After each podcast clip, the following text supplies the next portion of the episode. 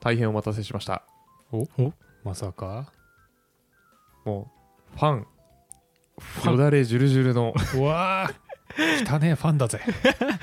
ビュッフェ会でございます うおおわー本当によよだれとかけてきたそジうュですルよジュルでしたねクレバーです僕はすごいすごい久しぶりですね、はいすごいなもうやらないと誓って、うんえーたんですがうんやっちゃうことになっちゃいまし やたっちゃうことになっちゃいましたはい誓ってたんですね、はい、もうもうやんもうやんないと思ってたんですけどね、まあそうだよね無茶ブッフェだったもんね無茶ビュッフェ今日も無茶ビュッフェかもしれないですがお本日はですね、はいえー駆け出し層というか僕もうんうん含め、よくわからなかったソリッド原則うわーおむおずいやつオブジェクト指向言語をやるにあたって、えーやらなきゃいけないやつうんはいでなんかあの説明するブログやら本やらはいろいろあるんですけども、はいで書いてることはわかるがうんつまりどういうこっちゃってなる、そうだよねつまりうんビュッフェだとどれなのってことだよねいやそうそうそうそう、うん分かってないでしょみんなビュッフェで言うと何なのかうんうんそれ理解してないのと一緒ですから、うんうんとそうだはいその、通りだうん今日本当の意味で理解できる、うんうんえーそんな話になればなとう思わよかったってます、やっと対応付けできるのかはい、聞きたかったです、はいねこれまでちょこちょこ出てきてましたもんねそうですねあソリッドはい確かに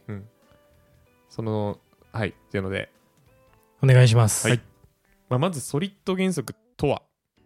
はいはいこれ僕原稿に書いてませんおおえー、順平が説明してくれるのかなやばいやばいほんちょくちょく気になってましたってさっき言ってたのにい やおそううん 本当に何一文字も出てこないんですがえっといやまあざっくり全体として何かやばいそれもわかんないです、はい S おー SOLID に分けられる作用まずソリッド原則僕も今あのふわっとした知識で話すのでノリさんがうまく補足してくれるんですけど、はいこちらはですねオブジェクト指向言語で、えー、綺麗なコードを書く保守性の高いコードを書くうんために守るべき原則5つを PPAP 的にうんってまとめたのがソリッド原則 です正解はい。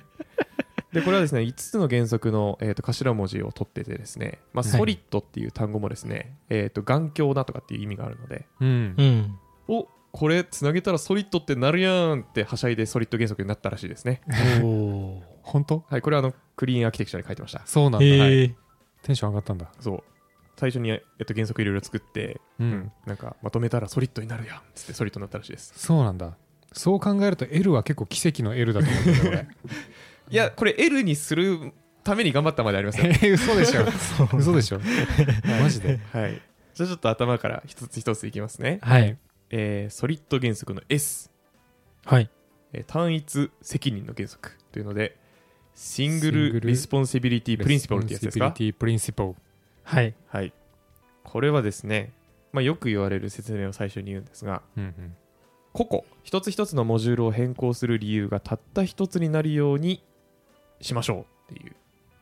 うんうんうん原則です。変更する理由がたった一つになるようにしましょうはい。まあ、つまり、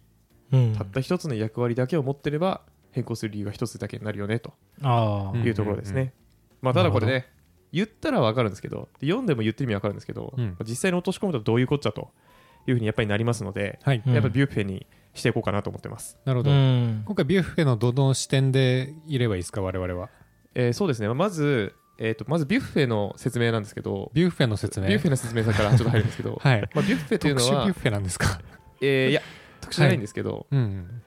まあ、旅館、ホテルか、ホテル、はいえー海沿いのホテルですうんね、海沿いのホテルうん海沿いのホテル、はいはい非常に、あのーなんでしょう、中高級層の中高級層の海沿いのホホテテルル、はい、うんまあ、一泊、そうですね、3万から5万ぐらいですか、おうんうんおうんなかなまかあリッチなビュッフェがついてるタイプのホテルをちょっと想像していただいて、はいなるほどなるほど千葉うん千葉かなまあそうですね、う千ん葉いいですね、千葉いいとこ。千葉らへんかなで、えーそうですね、まあ、ビュッフェを作るのにあたって、ソリッド原則がまあ、守られてるんですよ、やっぱビュッフェって。作るビュッフェを作るにあたってそうです。ビュッフェを作る。ビなんで、ュビュッフェデザイナーの気持ちってことですかそうですね、ビュッフェデザイナーなのか、ビュッフェアーキテクチャなのか、ビュッフェアーキテクチャこれはもうアーキテクチャじゃん そっち側かビュッ今フェアー回キテクトか、うんうんまあなんかちょっとそのそっちの目線からに立ってもらえればそっち側ですなるほどなるねはい良いかなと思います。うわなるほどねやったことない視点だ、 そうですね。食べる、てっきり食べるつもりでいたんで。いや、食べないです。食べないですねい、食べないです。あの、食べるお客さんとしてくるのは CPU 側なのかな。あそうですね。はい懐かしの。そうかそうかもはいまあ、前回の Kubernetes は忘れてもらって、はいで、まあえっと、単一責任の原則はですねビュッフェで言うとうんえビュッフェで出される各料理はい。各料理はたった一つのお客様に対してアクターじゃあお客様じゃないやアクターに対して責務を負っている状況になるべきですうんうんうんアクターっていうのは何かっていうと、まあ、役割ですね、うんうん。うん。もうお客さんはお客さんだからビュッフェで言うと、誰向けの料理なんだっていうとうんなるほどこれはビュッフェのお金を払ったかつアレルギーがないお客様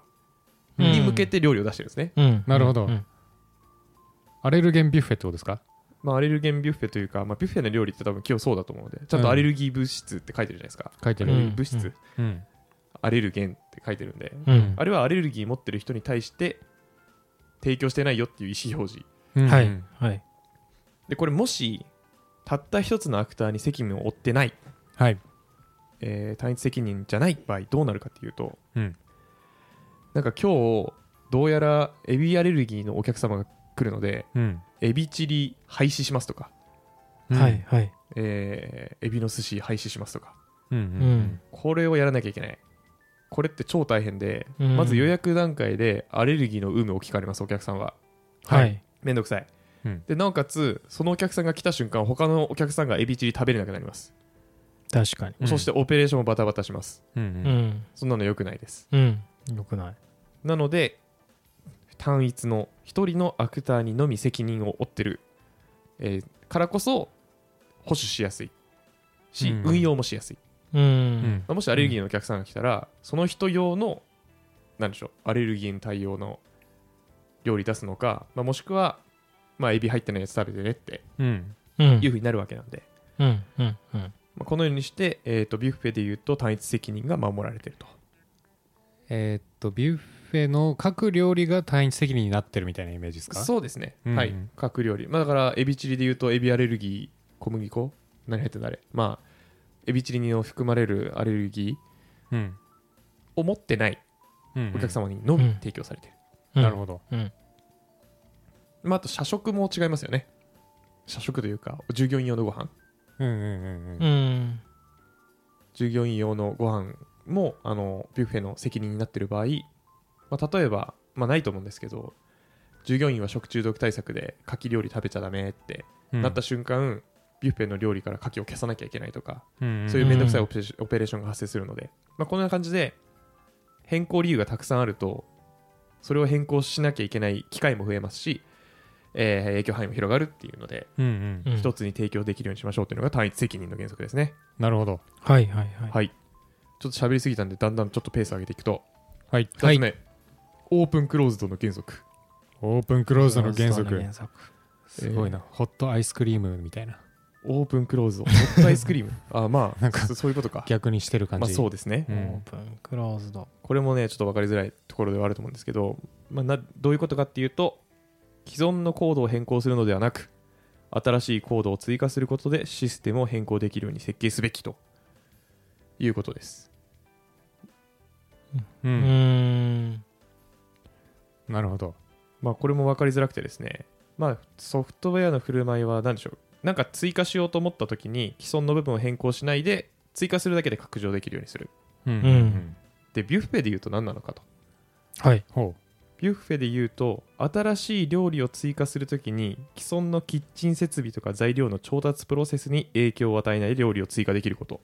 うカレーライスとうどんをもともと提供してて、はいカレーだけうどんにぶち込めばカレーうどんできるじゃんみたいなあいやちょっと違いますね違うかえっと例えばですよ、 はい、まあ、原則に反してるとどうなるかというと、うんうん、まあ、お寿司ですねえー新しくちょっとお寿司出したいぞと、はうちい。海沿いなんで、うん、あ、そっか。今までなかったけど、海沿いだ。海沿い意味あったんだ。なので、ちょっと寿司さばけるようにするために、設備が必要だけど、うん。ちょっとなんか、魚さばけるまな板置く場所ねえわってうん。うんなっちゃうと、今の設備壊さなきゃいけませんとはい。はい。大胆。そううんそう、 そうじゃなくてうんもともとうん。壊さなくてもいいように最初から設計しておきましょうねとうん。そうすると寿司にできたりもしますし、そうですね、まあなんか新しくマグロをさばかなきゃいけなくなってもどうにかなると。うんううんん。うん。ということは今のこの法則は料理じゃなくてキッチンの設備の話をしているまあそうですね、キッチンの設備の話をしてます。まああとは何でしょうね、お寿司。例えばだからお寿司だとしても、うん寿司用の米を炊く炊くために、うんうん炊飯器の設備を変えなきゃいけないっていうのはオープンクローズドに反していて、うんうん米はそのままで、シャリさえ買って、シャリじゃねえや、ネタさえ買ってくれば握るだけみたいな。うんうんんそういうふうな設計にしとくべきというのが、まあ、このオープンクローズドです。もともとあるやつを変えなくても新しいことができるようにやる。いや逆に言うと、変更するときにもともとあるやつ変えるなってことです。これはむずそこうれなは気むがずしいていぞる。えっとあれじゃないですかむしろえっ、と料理を変えるぞってなった時にキッチン設備変えるんじゃなくて新しい道具買ってきて作り直すみたいなあ、そうです、そうです、そうです。そういうことかまさしくそうです。だから、えっと、よーし、これから寿司作るぞっつって、寿司切り、寿司切り台みたいな、なんか謎の機械を導入するってなったら、はいあスペース足りねえっつって、なんかもともとあった部分をぶち壊して変えなきゃいけないけど、うんうん普通にまな板と包丁買ってくればよくねみたいなことなのかな。ああ、なるほど。なるほど、なるほど。そうすれば、ただのそのアドオンしたものだけで、新しい機能ができ、うん。それで寿司が作れるとはい、いうことですかねそう。です。ああ。なるほどな。いや、なんか、ちょっとコードで考えたとき、これめっちゃむずいんじゃないかって思っちゃったんですけど。むずいポイントちょっとちょうだい。なんか、昨日、俺の頭の中では今、うん結構ファンクションなんですけど、うんファンクションを毎回こうなんか、その別の料理作りたいってなった時に、うん新しいファンクションを追加するっていうのはわかるんですが、もともとあるファンクションを条件分岐とかで修正するっていう方が現場では多いのかなっていう気がして、うんっていうのでこの O を「O」を適用するの結構むずいなっていう印象を受けてますなるほど順平が言ってたのは、はいまあ、あるのかもしれないけど、はいその、もし、さっき分岐させるって話があったけど、はいその分岐することによって、最初の単一責任の原則に反してないならそれでもいいかもしれないですね。それは条件分岐を足してるだけだから基礎に影響出ないなるほどけどそれで結果として最初の単一責任に違反するんだったら分けるべきですねうんうんうんうんうんうんっ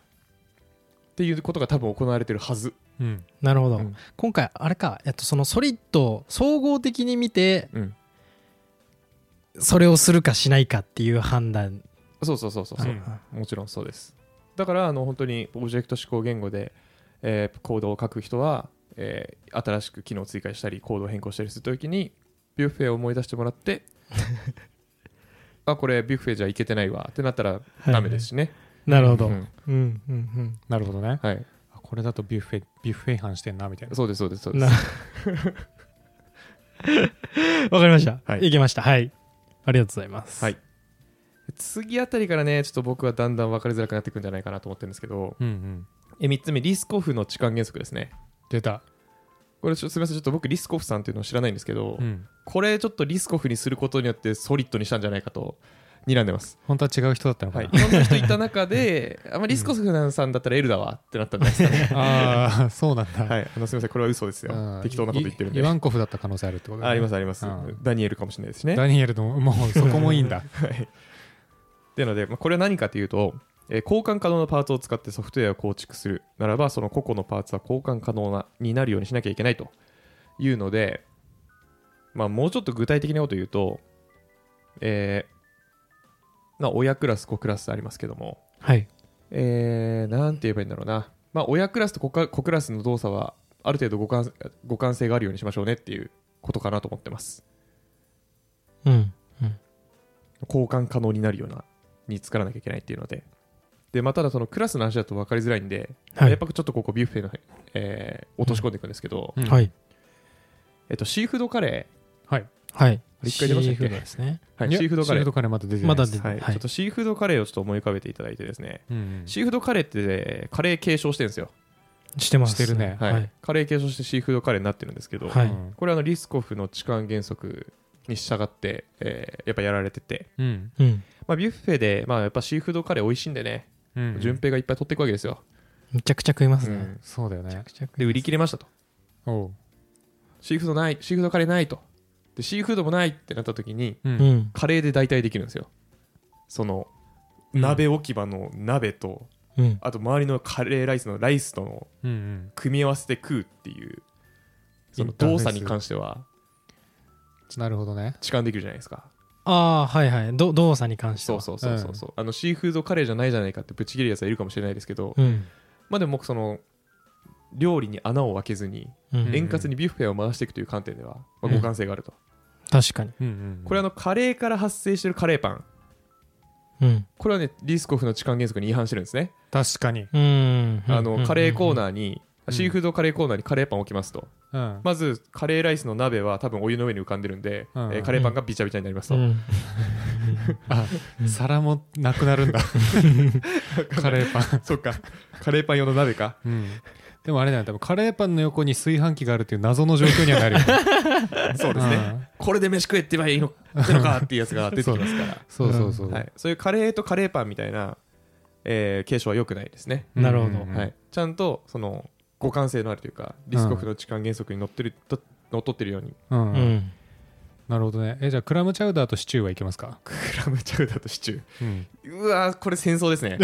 これあそうなんですかシチューでご飯食えるか食えないか、ね戦争じゃないですかあクラムチャウダーはいけるんだご飯えクラムチャウダーはごど飯いけないだろどっちもご飯ないと思ってました僕も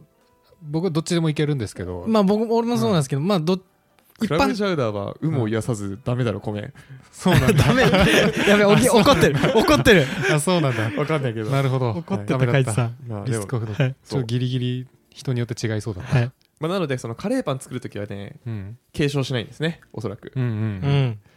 確かに、えーあれはコンポジションだなそうコンポジションですよねあコンポジションっていうのははい、えっ、と、なんて言えばいいんでしょうね。まあ、注入するんですね。コンストラクターでカレーぶち込むんですね。 うん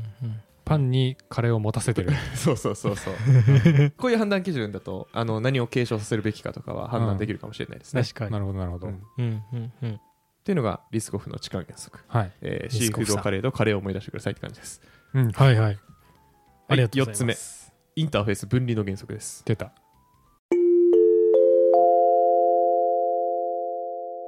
暇人プログラマーの週末エンジニアリングレッスンからお知らせです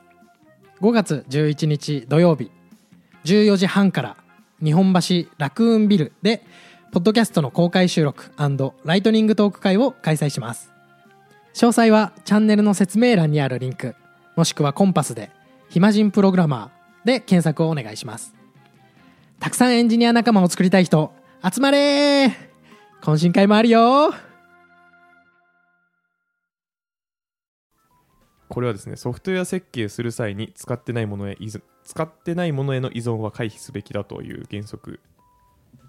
ですと。ほうんこれあの今使ってないものへの依存を回避すべきだという原則という話をしましたが、う、うんまあ、どういうこっちゃいと。えまずですね、えーオブジェクト指向言語ではインターフェースっていうのがありますと。うんうん、うんで、これは、あの、なんでしょう、普通に、えーメソッドを呼び出す。まあ、例えばちょっともういきなりビュッフェに行っちゃうんですけど、はい、はい。えーお寿司を作るのを想像しましょうか。うんお寿。司、はい。で多分、握り寿司クラスがあって、うんはい。握り寿司ドットクリエイトうんうん、うん。で、まあ、お魚、米、包丁とかを引数引数に入れてうん、えークリエイトするわけなんですけど、はいでこの時って握り寿司はお魚米包丁に依存してますねまあないと作れないから、ないと作れないうんでこの時にですよ、まあ、例えば包丁包丁に依存してますとうんはい。でこの包丁はいろんな包丁あるじゃないですかうん。うんフルーツナイフフルーツナイフ、ん肉切り包丁中華包丁まあとかとかでこういうなんかいろんな包丁がある系のやつうんについては包丁インターフェースっていうまあなんか包丁類うんうん。をまるっと呼び出せるみたいな、まあ、仕組みを使って呼び出す、まあ、インターフェースっていうのがあるんですけども、うん。うんううんんそのインターフェースをうまく分けましょうねっていう話ですね。で、具体的にどう分けるかというとですね、はいさっきの包丁の話で言うと、これはただ包丁クラスだと良くないんですね。うんうん。なぜなら、Java という言語について、なんですけどこれはもう、あの別の言語はちょっともうもはやインターフェース分離しなくていいんじゃないかとちょっと思ったりするんですがうん。うん。 Java においては依存している包丁クラスに変更があったら、さいえー毎度コンパイルしなきゃいけないうん。っていうん制限があるんですね、うん。うん。まあ、なので例えば、えー、とただただお寿司作って今のところ何も問題ないしなんか今度の春のメニュー改定でも寿司に関連するメニュー改定ないから変更しなくていいやあははって思ってたら、えー豚さばき賞が追加されることになって豚さばきショ ー。ショーってなん、なん、どのショー解体賞の賞、あ、ショーね。カタカナのショーね。そういうことか。えキーングダムかと思いましたいやねドデカ中華包丁が包丁クラスに入りましたと、う。うんん。そうするとですね包丁あ包丁クラスじゃないや、まあ、包丁クラスじゃなくて包丁インターですかうん。にドデカ中華包丁が追加されたことによって、う。うんん。ドデえー包丁クラスに依存している寿司も再コンパイルしなきゃいけなくなるんですね、うん。握り寿司も。ほうう。ん。うん。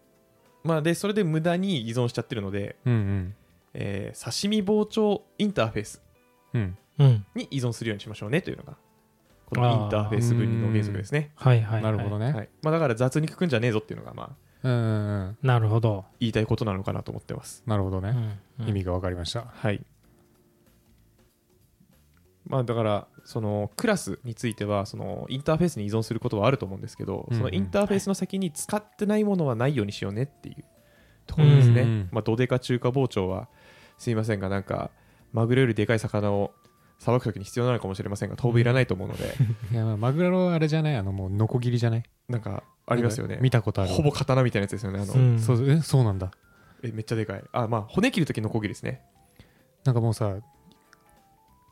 机に設置されてるさ電動のノコギリでシャーンシャーンって切ってるイメージあるわ冷凍のマグロをそれは市場ですね市場かはいああそっわわかかるわかるはいつのでそのインターフェース分離の原則はうん包丁クラス包丁インターフェースじゃなくて刺身包丁インターフェースに依存しましょうねという話でしたうんなるほ。どねうん。わインターフェースめっちゃ増えそ増えそうですねうん。まあでもまあビュッフェなんてねううんもう超エンタープライズシステムなんである程度した話ですねいやそうねうわーこれ自信ないないやあの包丁となんだっけ出刃包丁みたいなやつはいみたいなコードがあってはいこれを一つにするべきかしないべきかって悩んだ時にそうね分離させるのかそれとも共通部分多いよなって思うのかそこの判断なんかちゃんとできる自信ないあわーむずいっすよね本当にだからそこはアクターで考えるんでしょうねうーんでも難しいところですよねこれでも全く同じやつ2個になってるぞでもそれでも正解のケースありますもんねうんアクターが2人だったらそういうことか、うん日本食料理長と中華料理長の長をつけなくていいわまあ料理日本食料理職人職人、とかそのアクターによって変わるってことかそうですそうです、うんうんうんだからそのビュッフェって一つのシステムシステムに見えて別にそうじゃないですからね多分厨房もね、うん分かれてるでしょうし、そうねで冷蔵庫もねそれぞれ持ってるでしょうから、うんうん。うんまあ、そういった形で多分その普段接してるシステムも一つに見えるけど裏っ側は全然別とかはあるのでうんい確かかににねそうやって無駄にまとめないかが大事ですね確かに分かれてました、うん分かれてましたああビュッフェの話あうんビュビュッフェの裏側の話 いやうん本当リアル な和食話でのゾーンと洋食のゾーンみたいなリゾートバイトす中華のゾーン、ごい、はい、ちゃんとねだからあの作るときですよ、 うんまあ、ビュッフェだったら分かれてるかこれを基準にちょっとインターフェースとか考えてみるといいんじゃないかなと思います、ううんん最後はいこれも分かりづらいんですが依存性依存関係逆転の原則ですこれビュッフェだよねむずいぞこれディペンデンシーなんですかリレーションイなンバージョンじゃないですか多イン分バージョンあディペンデンシーバージョンインバージョンプリンシパルりがとうございます逆転しちゃうんですか逆転の原則ですこれはですねよく言われる説明だと上位レベルのコードは下位レベルの詳細の実装コードに依存するべきではなく詳細側が方針に依存すべきだという原則ですはい意味が分かりませんとそうね特特にに普通にうん上位レベル下位レベルってやつね、はい、さっき言った握り寿司と包丁の話ですけどはいいや呼び出す側が依存するやんとどう考えてもうんどう考えても呼び出す側が依存してますと呼び出す側握り寿司側が包丁に依存してるって話しましたよね、はいはいはい。呼び出す側というか呼び出す側親上側、はいはい。上側が下側に依存するのがまあうん普通なんですけど、うん。それを逆転させろよっていう原則ですで具体的にどういうことかというとですね、まあ、ビュッフェで行くんですけども、はいまあ、さっきのおさなお魚と寿司の話そのまんまいきますでまあ寿司ってお魚と米でできるじゃないですかさっきのはい握り寿司ドットクリエイトでもお魚ぶち込んでますと、うん。でこれは今寿司例えばマグロのお寿司で考えると寿司はマグロに依存してるんですねうん。うんうんだってマグロなくなったらマグロの、あえっとマグロの寿司じゃなくなりますしねうん。うんでこれは良くないと寿司がマグロに依存してない状態じゃあどういうことかと言いますとですねこれは、まあ、ちょっとさっきちょろっと話しちゃったんですけどお魚に依存させるんですねマグロじゃなくて、おうーん。おーおーおーおー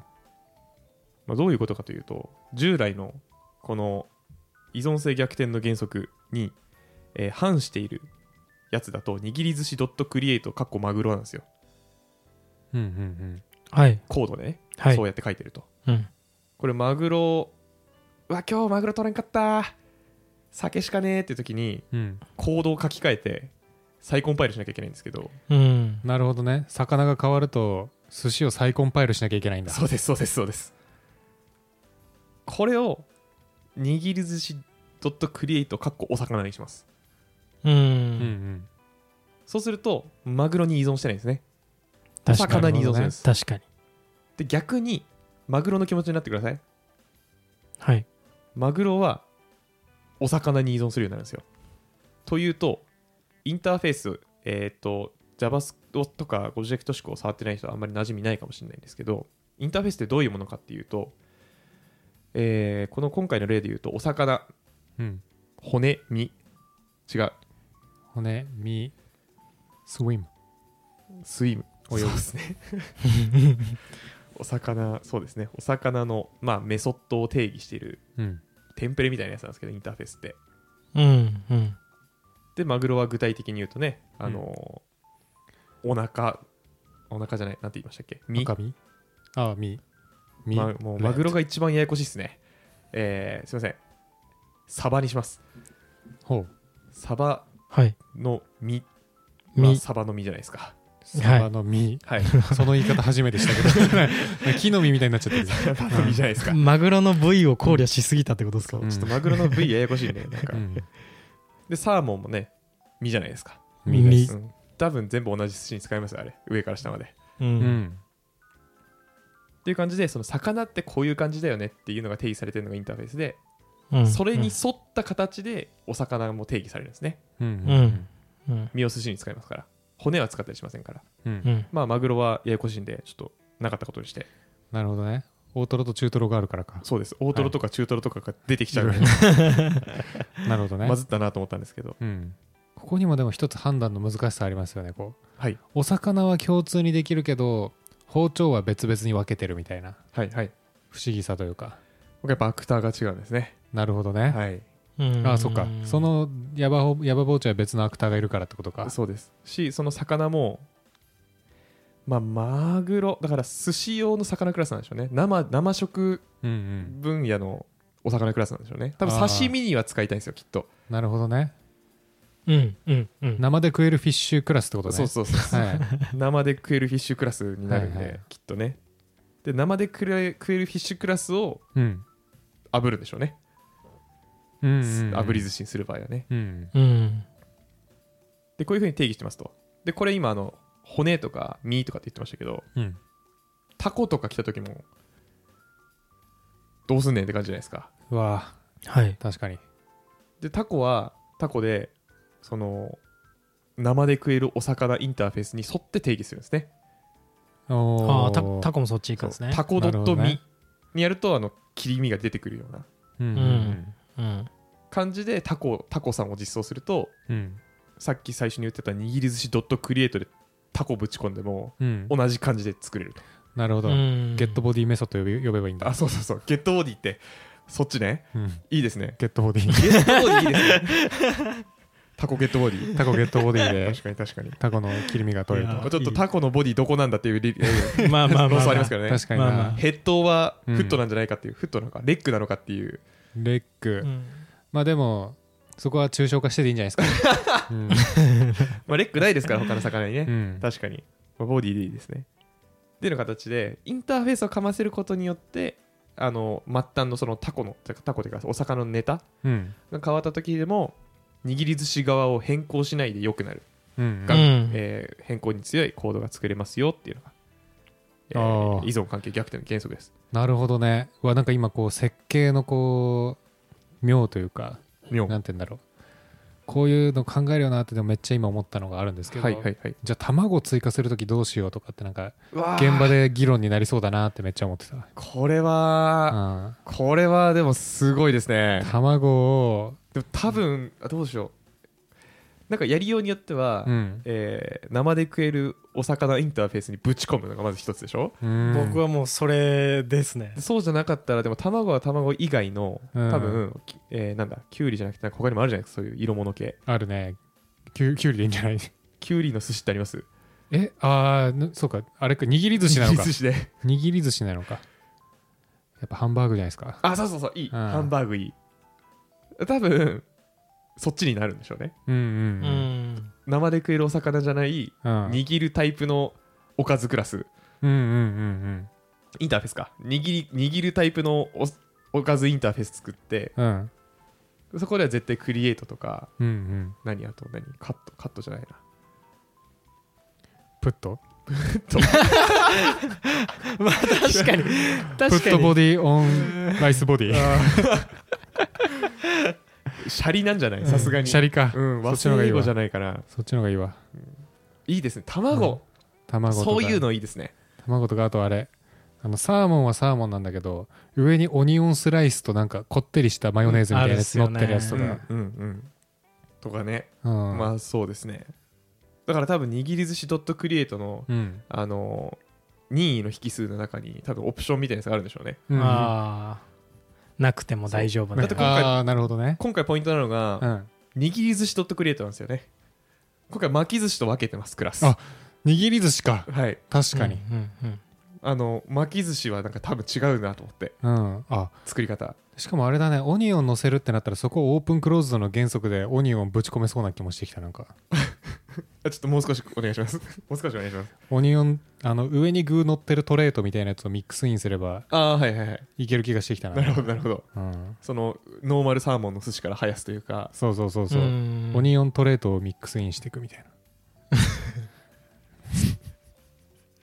まあ、なんか料理って全部そうなのかもしれないですねもはや、うん、ねそうてかなんなら今回のビュッフェマジでほとんど寿司しか出てき てないまあまあ。カレーちょとっと、カレーだったカけどレーとう寿んで司。もでも全部魚に絡めましたね、うんすごいな、うんまあだからビュッフェじゃなくてもいいんですよねうんままさかこんな海沿いが効いて海沿いくるとは聞きましたね。はいマジで多分ラーメン屋とかでもよかったんじゃないかっていう説あります、いやで確も、かに うん、ラーメン設計しがいあるなラーメンはねいいと思いますよあーかなりねなんかその一見まうあんラーメンもそうですけど、まあだからマックとかすごいんですよ多分マックあいつら多分すんごい限られた材料ですっごいレパートリーのメニュー出してるるんで確かに。うんうんうんマクドナルド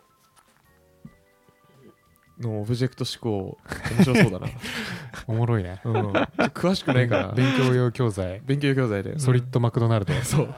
マクドナルドのうん、マクドナルドを作るっていうチュートリアルいいねでもキャッチーだしそうそういうのありだよなうんなるほどちょっと次マックかもしれないですねお新章 突入でもマック詳しくないんだよなのりさんはビュッフェやってたってやってたっていうかうんちょっと関わってたって強みあるじゃないビですュか、ッフェちょっと関わってたなまあでも俺デリバリーピザだからそれでもいいか、おおそうだねうんほぼマックだしな確かにうんデリバリーピザならいけるかあとラーメンもいけるよもわー。強いすげえ。ラーメン屋なんだラーメン屋で働いてたから飲食店ないな。ないんだないっすね。というので、はいあのちょっとつかみどころのなかったソリッド原則の解像度が、まあ、うん1ミリぐらい上がると嬉しいなと思ってます、ううんんうんうんまあ、でも全部これにのっとってる必要があるっていうよりは、まあ、これをその現場の事情と勘案していい感じに意識しつつ、うんえーなるべくクリーンな感じにしていくっていはういイメージなんですよね、多本当分に気をつけてもらいたいのは、うんえーそうですね例えばですけど、えーまあ、リスコフの痴漢原則の説明をするときにうんカレーとシーフードカレーの話をするのはやめてください、 そうだね、はい、心に留めてください、うん意味わかんないやつだと思われる現場ではそうですねはい、そうこういう例えをするとねあのあリスコなんだっけどカレーのやつっていうぐら いの解像度しか残んない時あるから、はい、ちょっとぜひ聞き返しながら、はい、うんお願いしますあのービュッフェに例えてほしいお題ちょっとここちらも募集してますので、うんそうですね、はい、ちょっと期待しせずに送ってもらえると確かにみんなの考えたビュッフェみたいなあそこまでうん考えてもらったのを送ってもらってことそう、でもなんか別にこれこれを説明してくださいでもいい ですうん、お便りであってもいいかもねな んか質問とやばいねそれご意見とビュッフェ、なんだっけおうん、手なんだっけお、ね、なんだっけネタ職人じゃなくてはがき職人はがき職人みたいなことですねあそうそうそうそうビュッフェで例えましたっていビュうッコフーナービュッェフ狭いんェだでよな例えましたっていうコーナーですね狭いんだよなはいはいというのでちょっと時間ぼちぼちってるんで終わろうかなお手入れいっちゃいますちょっとどんぐらいのボリュームなのかが想像ついてないですね行かないでおきます。はい。では、えー最後に、ハッシュタグ暇人プログラマーで、SNS の X でフィードバック募集してますので、お願いいたします。僕の私のビュッフェをぜひ書いてくださいビュッフェで働いてたよなども募集してますいらねであとは説明欄から、えー Google フォームに、えーお便り、質問を募集してます。こちらもお気軽にお願いいたします。こちらでもビュッフェ募集中なんでこちらでも働いてた情報ください欲しくなってきた間違ってきた欲しくなってきた、えーあとは、えーポッドキャストの、えーポプラットフォームの高評価、フォローお待ちしてます。えー毎週聞いてるというか、2週間、3週間連続で聞いてるという方、そろそろフォローお願いいたします。お願い します本当僕ら今年ミシュラン狙ってるんでねはい、そううですね。ん高評価もお願いしますはい。それでは、また次回のビュッフェ、はいあるかないか、あれ私また次回。バイバイイやめてラーのバグ神流の特殊能力でマスター・ザ・ブランチが焼き払われたら闇のスパゲティコードと見つけつ合をしている順平内の心までクラッシュしちゃうお願い死なないで順平内あんたがここでクラッシュしたら先方との契約はどうなっちゃうのソースコードはまだ修正の余地があるここを耐えればコードを納品できるんだから次回納期間に合わずデバッグスタンバイ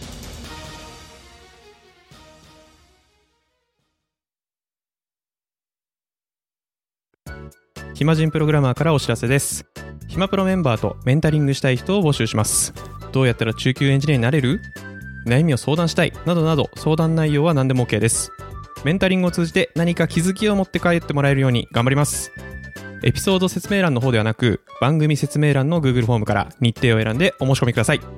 料金はもちろん無料。各日程先着1名なのでお早めに